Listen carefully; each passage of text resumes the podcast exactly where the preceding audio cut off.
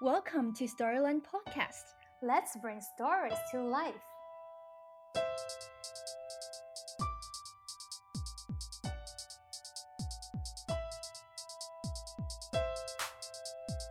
What I want for Bright Star is something that is not in my hands do. Uh, what I hope is that as I put Bright Star out there, the readers will take over and they will be the ones who uh, bring closure to this story. You're listening to Storyland's conversations with children's book authors and illustrators around the world. I'm your host, Gina. Today, in this episode, we invited Mexican American children's book author and illustrator Yuyi Morales. She received the Caldecott Honor Award in 2015 for her book Viva Frida. Her new book, Bright Star, was inspired by the refugee and wildlife stories that occur at the Sonoran Desert borderlands between Mexico and the US. Yuyi's heart was starting to hurt when she found out about the dehumanizing treatment that children at the detention centers were receiving. She turned her anger towards the borderland policies into the beautiful words and illustrations we can now see in her new book, Bright Star.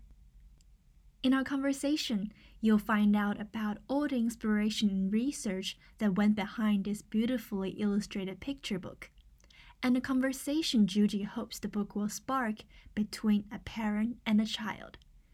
Now, without further ado, let's welcome Yuyi.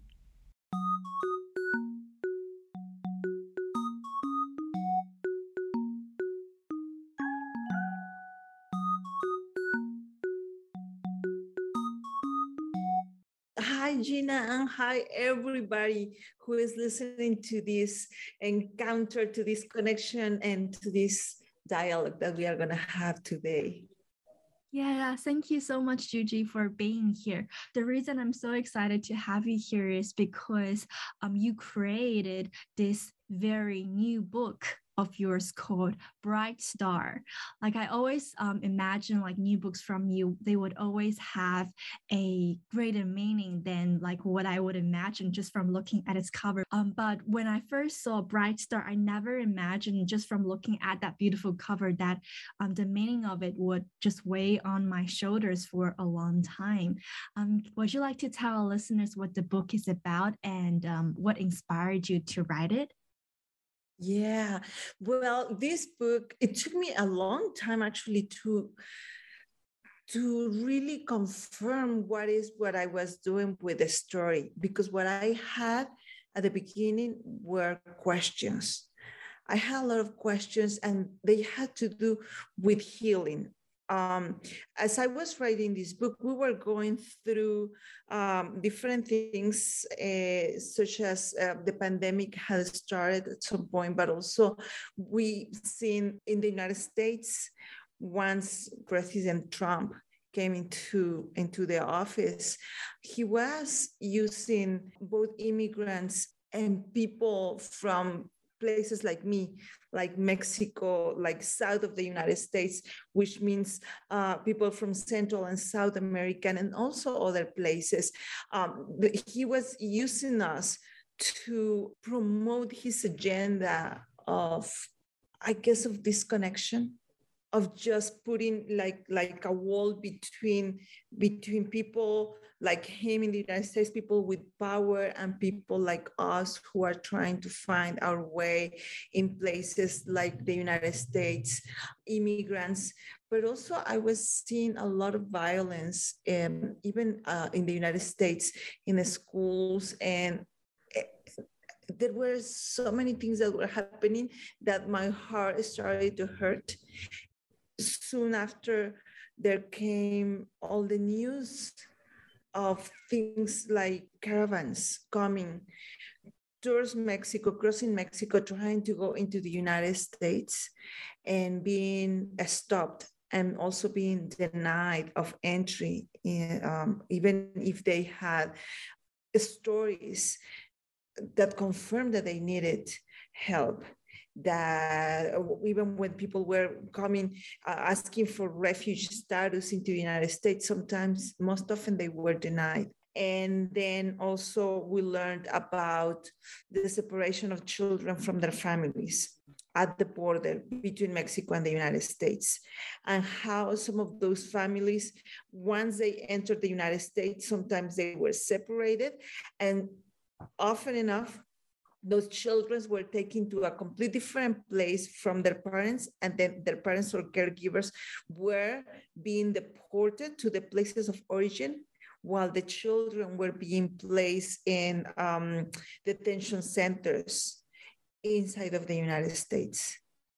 And the news that we saw, because there weren't a lot of images, but we were seeing um, things that, that told us and let us know that what was happening there was that children were in the condition of abandonment, in the condition of um, not letting them express their grief and not being able to sometimes even hug each other that they were given uh, sometimes they weren't they didn't even have beds um, that they were given these silver blankets kind of like astronaut blankets and they they were in, in conditions that no child no children no child should have to be and I didn't know what to do about it. I really didn't. But what I do is I make children's books. And I wanted to make a book that responded to what was happening in that moment because I was imagining that when we adults go through things like that, we also look for resources and things that will help us be better and help us heal.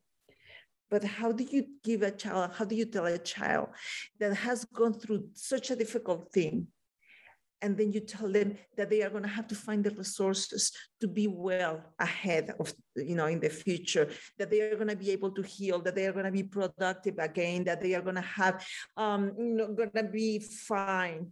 I didn't know that. I didn't know what you give to a child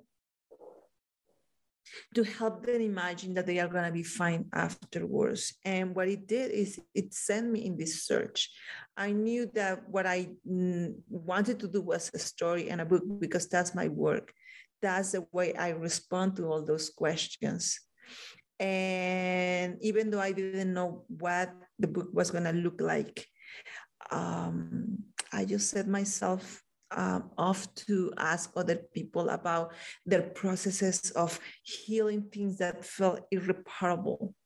And in learning about all those things, I started to to talk to people who gave me answers through their experiences and I was also listening to a lot of songs, uh, what we call medicine songs. And I had this inspiration from a song that says something like, run, run, little deer.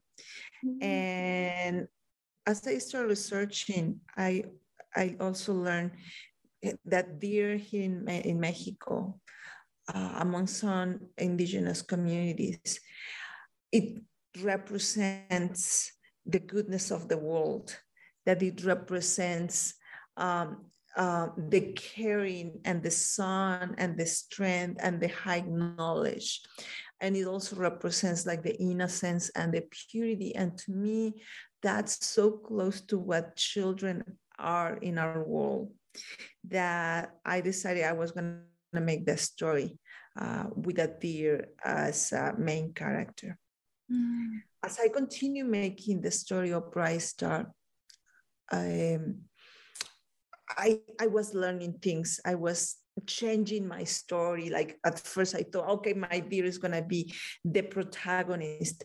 But then I started talking to other people, and I was trying to make my story about the border and the things that happen at the border between Mexico and the United States.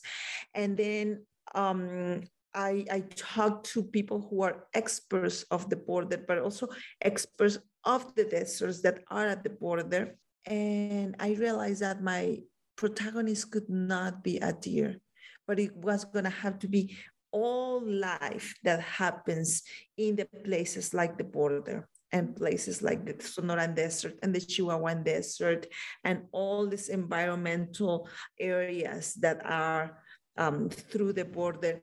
So at the end, my book is a story of a white-tailed deer that crosses the border between Mexico and the United States with her mother because they are in the journey that many animals go through, which is to find the things that they need to survive water, food, uh, a place to shelter, um, a place to have their babies and to thrive. And through this story, I tell the story of separation of this little deer, how it's separated from her mother because a man made wall crosses their path. Basically, that's the story. But like I say, it is a story in where I start bringing the layers that you talk about earlier, um, which is that all the things that I was discovering, all the things that I was learning, I tried to bring them to this story. And I feel like I'm talking a lot right now because this book, it is packed with many ideas and many things that I learned through the journey of making this book. So at the beginning, it, looked, it seemed like it was going to be an easy, um, straightforward story and ended up a story filled with layers and layers of mm-hmm. other things and other stories underneath. Yeah, I just hearing you talk about how this book came to be, um, you've done so much research and like through your own experience, like going to the borderland as I found out and also talking to all the different people. But I guess we'll go through one layer at a time about it. Um, like I think, like you said, I really love the perspective of this little deer throughout the book. But um, as you said, you included so many other creatures, the plants and animals at the borderland. And I think it really makes readers think about how the borders not only affect like how much impact the border has on not only the children the people but also on um, the environment like the ecological diversity i wonder if that was something you wanted to convey as well like through the book I want to convey that in the story, but it's not something that I knew from the beginning. Mm. At the beginning, I thought that I was making a story about children about humans. Mm. But then I realized that I wasn't going to be able to tell only the story about humans because humans aren't the only ones who are affected by the um, the migration and the um, the borderland policies every country, including the United States, have the, create these policies so that they um, manage their borderlands. And the ways that they do it is that they usually try to stop people from crossing, and they will implement anything that um, that creates that barrier. And they might be from laws, from um, putting physical barriers to putting in, like like rules who can cross who cannot cross or making a, a whole organization that will stop um, people from crossing through granting permissions or not. So there are many different ways that those barriers are erected. And all of them in any form whether they are physical or not they affect not only the people, but also the environment, the wildlife that um, exists in those places. And I don't know if that ever happened to you, but before when I didn't know much about the borderlands, mm. um, I thought that it was just a, a barren place, mm. an empty area where not much happened except people crossing.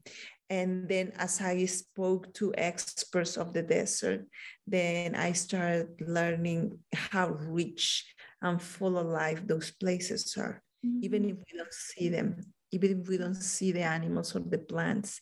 And because those are such um, extreme um, um, environments where heats can reach very high temperatures and at night they can be very cold and animals um, need to devise ways of surviving. What they will do is that they will find places to hide during the day and be below the earth and under rocks. So you don't see them.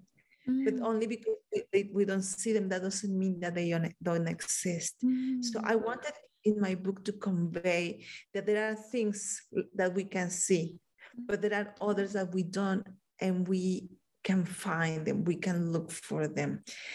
And that's what this little deer sets to do um, as he comes into the world and he she i'm sorry she's seeing um, what exists and the animals that are part of of life there. There are also things that we don't know but they are still valuable. Like for instance i learned that there is the, um, the it's called like crypto soil which are formations in the soil that are part bacteria, part algae, part fungus, and they are a protection of, of this of the soil um, that come to life when the rain um, comes in, in the desert, which is not very often.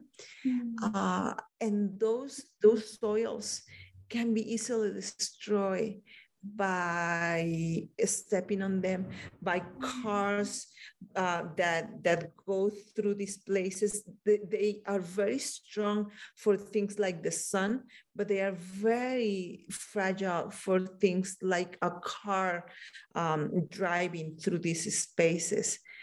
And we usually don't know because we don't get to see them. Mm-hmm. And I know for my own experience that we tend to be very sympathetic uh, towards um, animals that um, are cute or that are mammals or um, you know that have like like the deers. We can see a deer and we can feel tenderness towards, towards a baby deer but we usually don't feel that towards um, insects or animals that uh, we might be afraid of or mm-hmm. things that are in the ground that are so tiny that we are never able to see them with our own eyes. So I wanted with Bright Star to open our eyes towards caring for even for those that we don't get to see. Mm-hmm. Because also sometimes if we don't know that those things are happening at the border if we don't know that people are being detained at the border if we don't know that sometimes people have to cross to, to uh, through very dangerous spaces because walls have been put in places where people used to cross. So now um, humans are, are trying to find other places that they can cross through, but they are more difficult and they might die in the attempt. If we don't know any of this, then uh, our care doesn't have a place where to flourish. Mm-hmm. So um, with with Bright Star, I wanted to put devices like tools, like something in our heart that will help us care not only for the things that we usually care for, but to mm-hmm. open up to the opportunity to care even for those that we haven't considered caring for before. I love the parallel between caring for these insects and these creatures that we don't usually see to um, like caring for the children that we have no idea what their experience is truly like because we have not lived it and we have not seen it through our own eyes. Yeah, and we, we, we usually care for, for, for children that are close to us. We care for the children of our own family or our friends. Uh, but this idea that we protect what is dear to us and what is close to how we are and look and live like it leaves a lot of others. It leaves the entire humanity um, mm-hmm. as the other. And i wanna with my book and with bright star i wanna erase that wall that tell us that the other is someone that we don't care for. So I see the wall that is in this book that uh, uh eventually appears in the story of Bright Star to not only to recognize that it's not only that wall that we might build or not in an area, a, a geographical area, but it's a wall that also we build inside ourselves. And we can also topple down as we need it so that we can finally um, get closer to those that we might have pushed apart when we put our walls, those walls like prejudice, like um, stereotyping others, like seeing others as if they are not part of the wholeness that we are.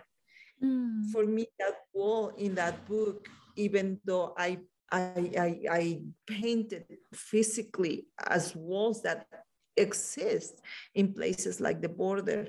It is also symbolic of the walls that we have ourselves. Mm-hmm. And I know that we won't be able to bring down a physical wall unless we start seeing our own walls and also questioning them and finding ways to bring them down. Mm. Yeah, yeah, I think the idea of like othering, like othering people that we don't know, that we have not seen, makes people apathetic towards mm. towards them that they don't that they care just for the environment around them but not for others who might need actually need more caring yes. and i think and i think that makes me think about the perspective that you have in this book at least later in the book um, readers might realize oh it's not the mother deer that is speaking to the little deer but um, you are almost speaking maybe as like a collective self who wants to care for these children and these um, people at the border um, telling them giving them the healing that you hope they will receive. I wonder how you developed this point of view and like the tone of voice for the story. What you say right now, because yes, it might look like and sound like it's this mother talking to her child. Uh, it is, you're right, it is more like the voice of all of us, mm. of the collective, because I want to um, I want to depart again from the idea that I'm gonna care only for that one that that that comes from me, that that is my child or the one that I love, and to bring this idea that all children are our children because we are not individuals, we are a collective. And from the very beginning, I knew that I, I I, I wanted to do something that it that was that referred to our hearts, that referred to everybody. Because one of the things that I also could see and experience at that time was that nothing that I could do all by myself was going to be meaningful and, and, and it was going to have the impact that I wanted. And I could see for example, in the fact that we were going through the COVID pandemic and realizing that if we were gonna go through the pandemic and come still alive and healthy and safe, it was gonna happen if we, if all of us were doing what we needed for everybody to be fine. It was not enough that I was gonna be healthy because if other people weren't um, doing the things that we needed for for health um, for health to be part of um, of our world, um, we were gonna get uh, sick. The, the, this, the effort of the individual was never gonna be enough. I wanted to say that in Bright Star. I wanted to to make this voice or this voice to become a voice that not only came from one person, from one mother, from one um, uh, deer mother, from one animal mother, from one human mother or caretaker. I wanted to have uh, to be the voice of everybody, and I don't know if I I can tell you the answer of how I developed this, but I know that I had it from the beginning with me. And then how you put it in a book and how you tell the story um, so that it conveys that intention oh, that was just a long journey made of everything from going to the desert like you mentioned and and and asking people how you do this so that maybe we can reproduce it. What is that you know that you would like others to know about healing? How do we do this together? Um, and i i had people giving me interesting answers. Everything from um, like the breathing that i put in the book you know like the breathe in the breathe out from imagining a different outcome a different story. Um, and and also i had a friend who told me you know Yuyi, this answer that you are looking for this question of how do we heal something that feels irreparable he says, I don't think that you are going to find it. There is just no one answer. And that was the best I, I heard.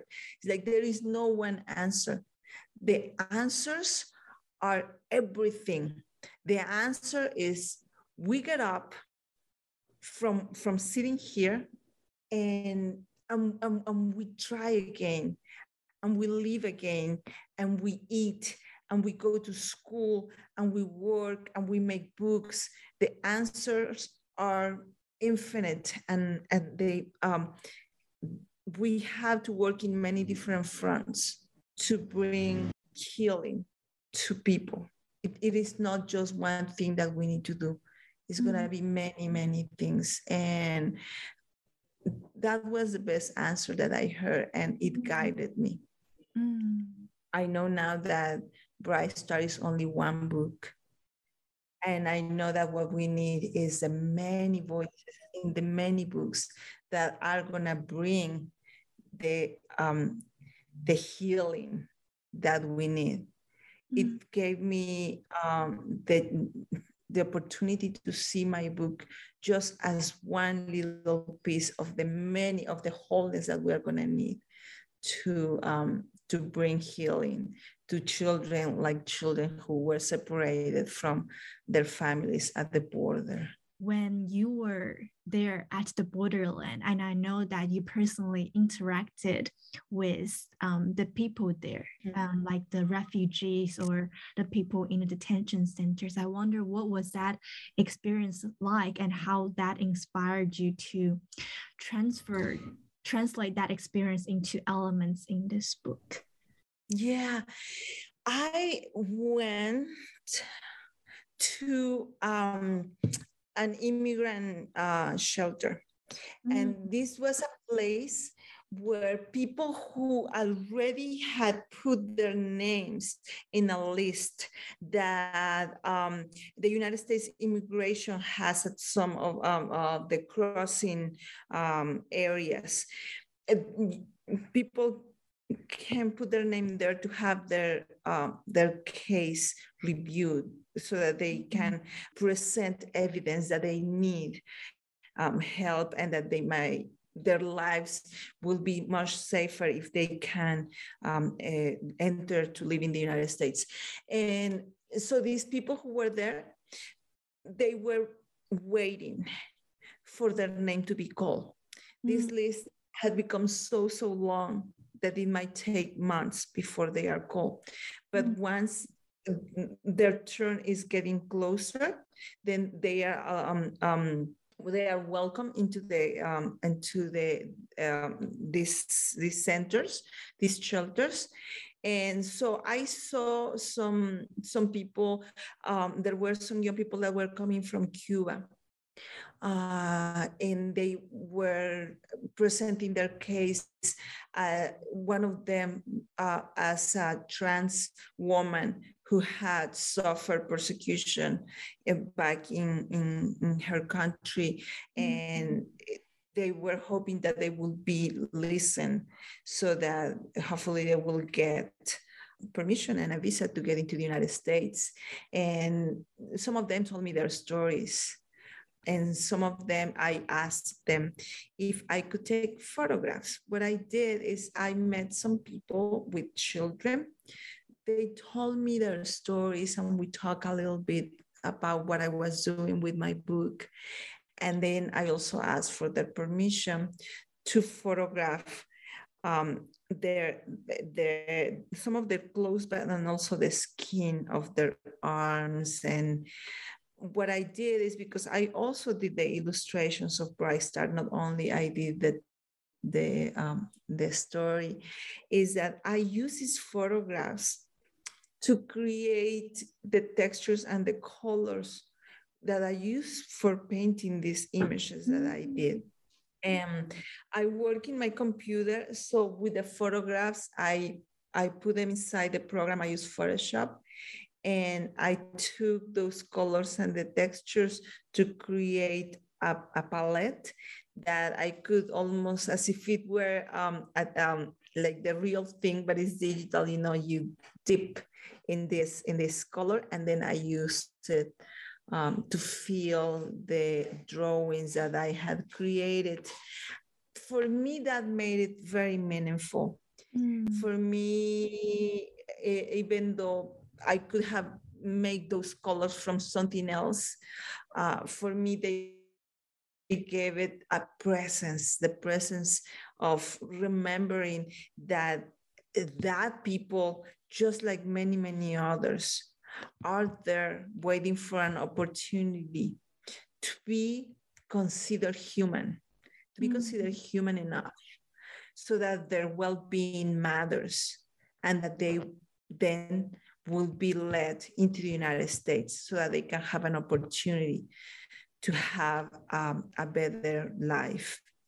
And that in, in, in some way, even if it doesn't make a difference for the book, it makes a difference for me as I am creating this story.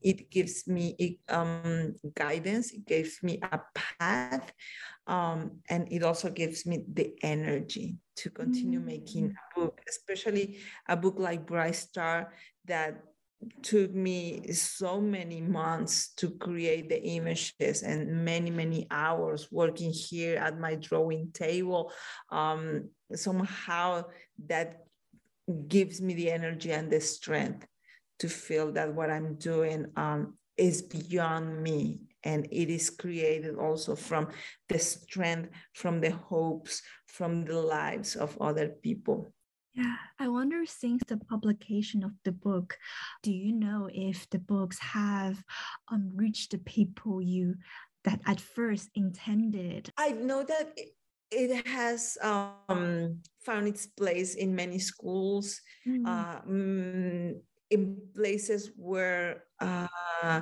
where children also children like uh, unaccompanied minors or people who had like coming to the United States mm.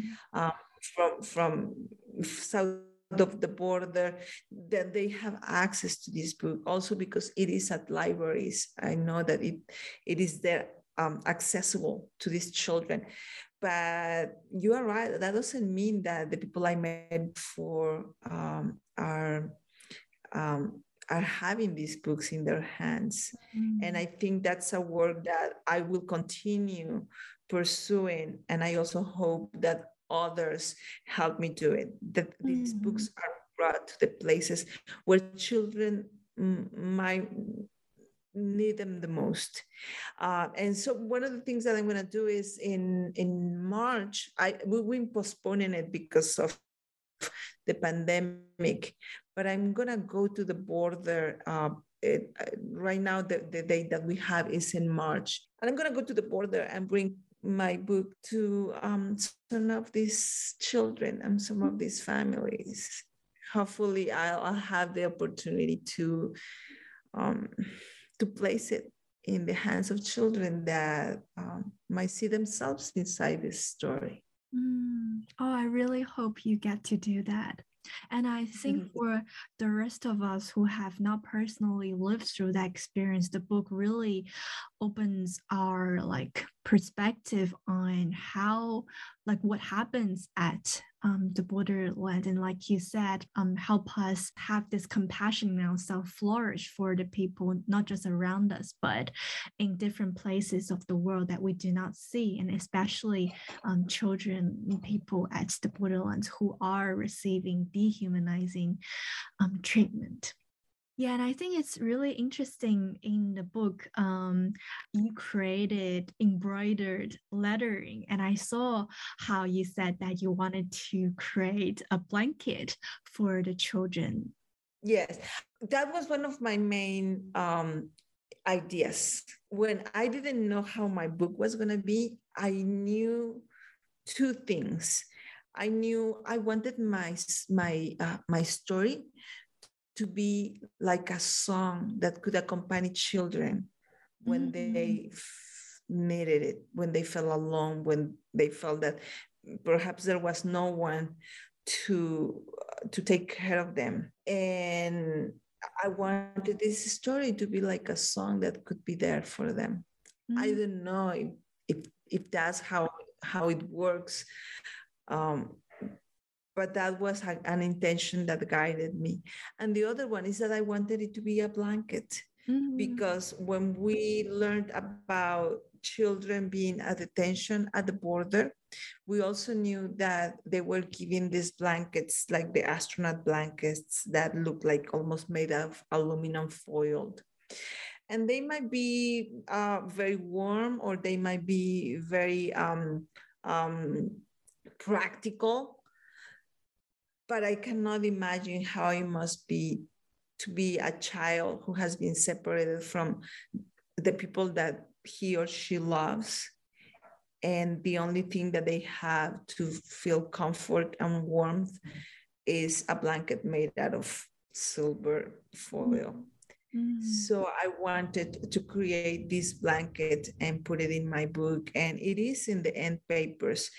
Almost, I imagine it it almost as if it, it is two arms one mm-hmm. at the mm. beginning of the story and one at the end of the story that with this this blanket um, uh, image could wrap around a child as he or she reads bright uh, bright star and yeah what i did is i looked for the materials. I had some materials here at home that i had uh, um, uh, found years before. I have some wool from um, an, an, indigenous town that i visited years before.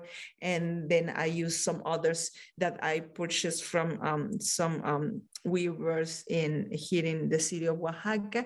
And i used them to i made a loom and I weaved this blanket. Um, mm-hmm. I eventually I took photographs of the blanket and I used it as the image of the end papers. But ah. because I also wanted this to be like something that was handmade with love, like what I will do for a child who who mm-hmm. needs it, who needs this embrace. Then I, I also created and embroidered some of the words in, in the book because I wanted the book to have the textures and, and, and, and this feeling of something that has been handmade with love for these children. And as I delivered the story, I wanted it to be that, that the mm-hmm. children could feel that when I made it, I made it with a lot of love for them. Mm-hmm. Yeah, I'm sure they're gonna feel that you poured so much heart into creating this story for them and for people to um, learn more about them.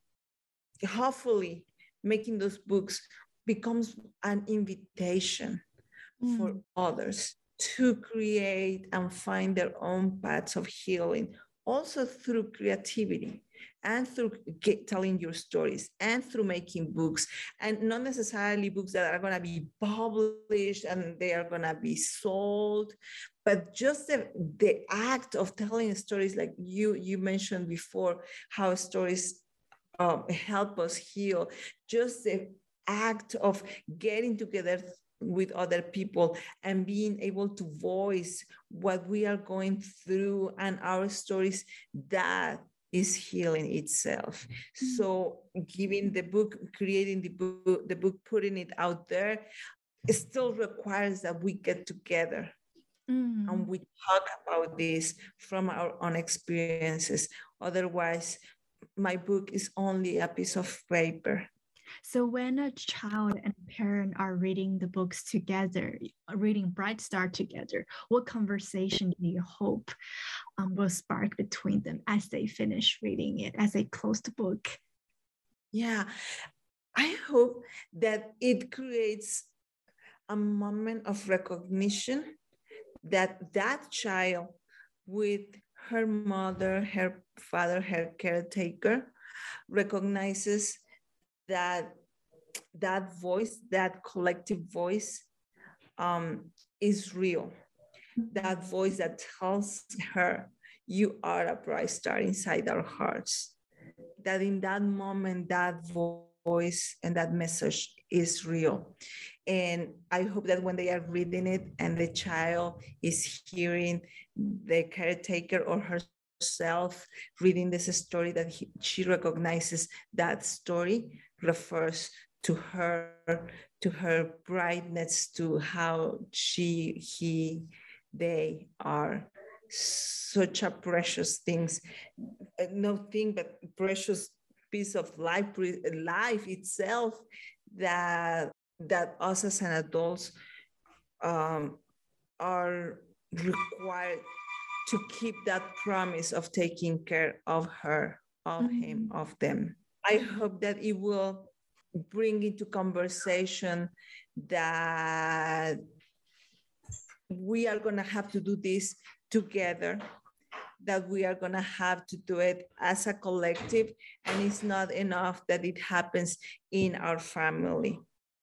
I hope that the conversation is that we care even for those that we don't see for those that we don't know for those that are in a a place far away from us that we can erase and bring apart the otherness that we tend to place in. And I hope that the conversation is about that no matter where what happens, where this child is or comes from or goes to, that she, he, they deserve all the care that we can give them, all the mm-hmm. love, all the respect that mm-hmm. we can give them. Um, and that's a work that we adults are going to have to take very seriously. Thank you so much, Yuyi. I think um, mm. that's all for today. And um, I really look forward to what you'll next do with Bright Star and also your books to come. Well, thank you so much. And uh, it has been a pleasure talking to you, Gina.